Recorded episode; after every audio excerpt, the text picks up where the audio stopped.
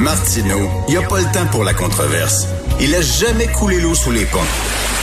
C'est lui qui la verse. Vous écoutez Martineau. Cube Radio. Est-ce que le couvre-feu a déjà été utilisé pour ralentir la propagation du virus, d'un virus? Est-ce que est-ce qu'il y a d'autres d'autres précédents de ça? On va en parler avec Denis Goulet. Monsieur Goulet est spécialiste en histoire de la médecine et professeur associé à la faculté de médecine de l'Université de Montréal. C'est intéressant, ça, l'histoire de la médecine. Bonjour, Monsieur Goulet. Bonjour, M. Martineau. Alors, est-ce qu'il y a des précédences d'utiliser le, couvre-feu comme moyen de, ralentir la propagation d'un virus? À ma connaissance, enfin au Québec, non. Non, non, c'est vraiment une première. Ça s'est pas produit. Si on pense aux grandes épidémies qui ont marqué le Québec au 20e siècle, là, durant la, grippe espagnole, il n'y a pas eu à proprement parler de couvre-feu. Ah non? Euh, non, pas vraiment. Euh, C'était euh, plutôt euh, une recommandation des autorités de, santé publique. Ça venait pas d'en haut, là. C'était les, c'était les, les, euh, les autorités de santé publique municipaux qui recommandaient aux gens de rester à la maison. Mais il n'y a pas eu en soi c'est-à-dire un couvre-feu avec euh, l'imposition d'amende, puis, euh, euh, si on veut, la, surveillance des policiers. L'autre grande épidémie qui touche le Québec, c'est une grande épidémie à l'échelle mondiale, mais c'est un peu moins important au Québec, c'est la grippe asiatique de, de 57. Là non plus, il y a pas C'est ça qu'on appelait la grippe d'Hong Kong, hein? Oui, oui, oui, c'est ça. Qui, a quand même fait 2 millions de morts hein, à l'échelle ah, de oui. la planète. Ah oui, oui, c'était une épidémie extrêmement importante. Au Québec, euh, c'est intéressant cette épidémie-là parce que on observe un peu comme on parle beaucoup de la grippe espagnole pour, pour faire des, des comparaisons avec aujourd'hui, mais lors de la grippe espagnole, on avait euh, on avait proclamé la fermeture des lieux publics, euh, des écoles, des bibliothèques, euh, on recommandait l'isolement des malades, le port du masque, euh, la restriction des, des, visites aux malades dans les hôpitaux. Euh, mais il n'y a pas vraiment euh, de confinement généralisé, il n'y a pas de couvre-feu décrété. D'autant que c'est assez intéressant, durant cette épidémie-là, le ministre de la Santé n'a fait aucune apparition publique. c'est, plutôt les pouvoirs locaux ou ah municipaux, encore une fois. Et puis, il n'y avait pas de ministère de l'Éducation, donc c'est ce sont les ce sont, sont, les réseaux scolaires qui décident eux-mêmes si on ferme les écoles ou non. Euh, mais euh, c'est une première, moi je dirais, dans l'histoire du Québec, c'est ce genre de, de, de, de cette imposition d'un couvre-feu euh, en cas de en, lié à une pandémie.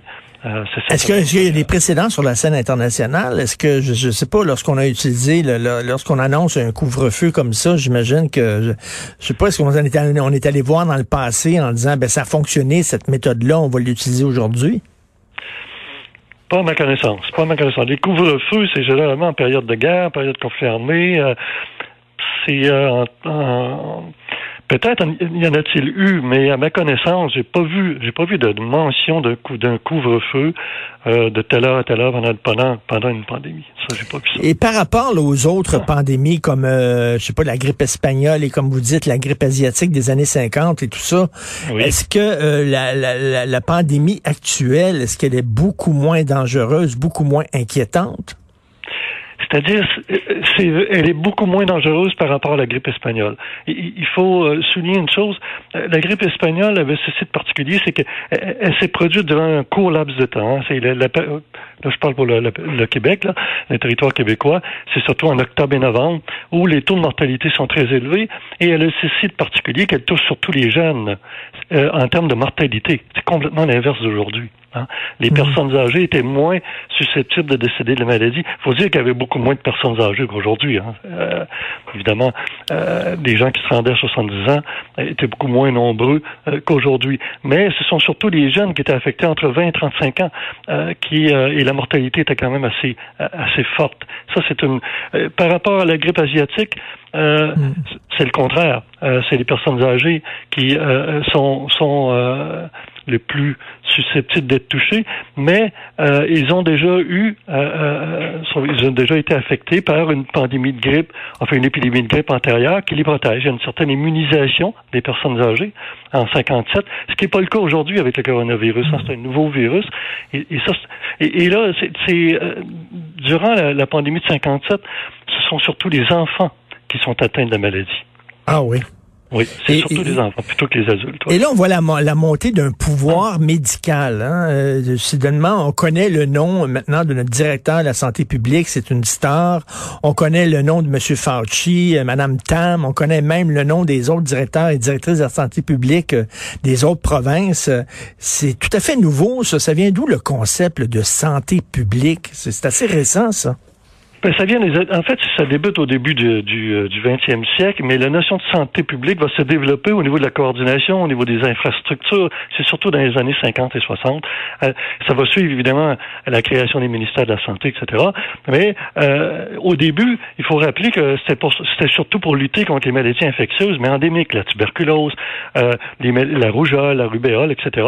On va entreprendre des grandes campagnes de vaccination pour les enfants, etc. C'était le rôle qui était joué par les médecins santé publique. Or, à partir des années 60, euh, les maladies infectieuses sont moins importantes et là, on se rend compte que c'est plutôt des maladies euh, liées à la vieillesse, euh, le cancer, les, maladies dégénératives, les maladies cardiaques, etc. Et, et là, c'est une nouvelle approche de santé publique qui créer en quelque sorte un, un réseau d'experts euh, qu'on va appeler des épidémiologistes qui vont mm. étudier les facteurs de risque d'attraper une, une, maladie ou une autre. Mais le problème qui va se poser par rapport à aujourd'hui, c'est qu'on va axer beaucoup l'épidémiologie sur ces maladies-là, sur ces, sur ces pathologies bien connues, euh, mais beaucoup moins sur les maladies infectieuses parce qu'on se sent beaucoup plus protégé jusqu'à récemment. Hein, les maladies, la tuberculose a quasi disparu, etc. Donc, il y a un peu un, laisser-faire qui euh, s'est manifesté notamment par le fait que la médecine surspécialisée a pris euh, le dessus sur la médecine préventive. Elle, a toujours eu le dessus, mais disons qu'elle a renforcé son pouvoir, particulièrement, euh, je dirais, pendant le, règne de Couillard et Barrette, qui sont deux médecins ben surspécialisés, et qui ont aussi réduit les budgets en matière de santé publique. Euh, et donc, euh, et on voit l'importance aujourd'hui, face à une telle pandémie qui est unique dans l'histoire du Québec, d'avoir des autorités de santé publique qui sont euh, sont efficaces. Ben oui, et on, s'en remet beaucoup à ces experts-là. Hein. Il y a des gens même qui critiquent en disant, mais coudon, euh, c'est les, les, politiciens qui devaient prendre des décisions, qui doivent prendre des décisions. Et là, on a l'impression que les politiciens s'en remettent énormément à la santé publique. Il y a des gens qui disent, coudon, c'est-tu euh, le docteur Arruda qui est en train de diriger le Québec ou c'est François Legault? ça donne cette impression-là, c'est vrai. Mais en fait, le docteur Aouida, lui, reçoit des conseils de ses, euh, de ses confrères, de ses collègues, et finalement transmet l'information euh, au premier ministre. Mais en définitive, c'est le pouvoir politique qui prend les décisions. Euh, ce n'est pas les, les, les, autorités de santé publique. Ils sont là seulement pour recommander si on veut, les, mesures. Et si les mesures paraissent aux yeux de la population un peu floues, variables, etc., c'est normal parce que toute pandémie, tout nouveau virus euh, se manifeste dans le temps selon des, des, des, des, une variabilité qui est très difficile à suivre. Ben c'est ça, il change, il se transforme et on apprend à connaître le virus avec le temps. Et c'est très important de quelqu'un comme vous, Monsieur Goulet, qui, qui, il faut que vous nous parliez de l'importance du vaccin. Quand le vaccin est apparu, c'était vraiment une révolution. C'est une des grandes inventions de l'histoire de l'humanité parce que j'en parle parce que on dirait qu'il y a toute une, il y a toutes des, des, gens qui oublient ça, l'importance du vaccin, puis qui commencent à être anti-vaccin. Puis bon, euh, parlez-nous de l'apparition du vaccin. Écoutez, les, les vaccins, là, c'est la plus grande victoire au niveau de la santé publique, la préservation euh, de la vie humaine, particulièrement chez les enfants. En fait, les premiers vaccins euh, apparaissent, bon, le vaccin contre la variole apparaît déjà au 19e siècle, mais il y a plusieurs vaccins contre la tuberculose, le BCG, hein, qui apparaît. Il faut savoir la tuberculose tuait des, millions de, personnes. Au Québec, c'était la principale cause de mortalité chez les adultes. Or, le vaccin de BCG, on a tous eu le vaccin, euh, selon notre groupe d'âge, on a tous eu un vaccin contre la tuberculose. Ensuite, il y a eu les vaccins contre la variole, la rubéole, la rougeole, bon, les, programmes de vaccination des enfants, pour les enfants aujourd'hui. c'est indéniable que ça a été une des grandes, grandes victoires. et cette victoire-là, elle est soulignée par l'éradication d'une maladie qui était terriblement mortel, c'est la variole. Il n'y a plus hmm. aucun cas de variole, de variole depuis 1981.